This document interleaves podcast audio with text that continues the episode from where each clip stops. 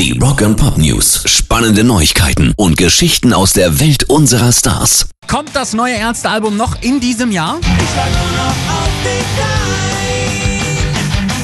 ein. Immer mitten in die Fresse rein.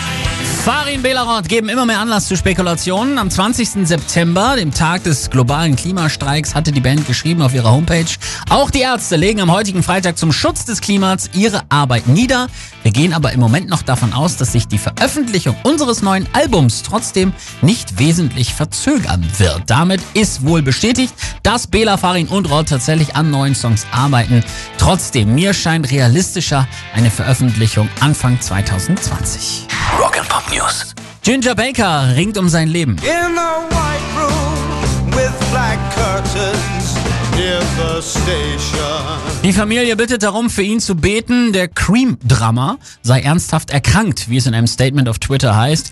Der 80-Jährige musste sich 2016 einer OP am offenen Herzen unterziehen, sagte zuletzt auch eine Tournee ab. Er leidet einer chronisch obstruktiven Lungenerkrankung, also einer, die mit Verengung der Atemwege einhergeht, ganz gefährlich.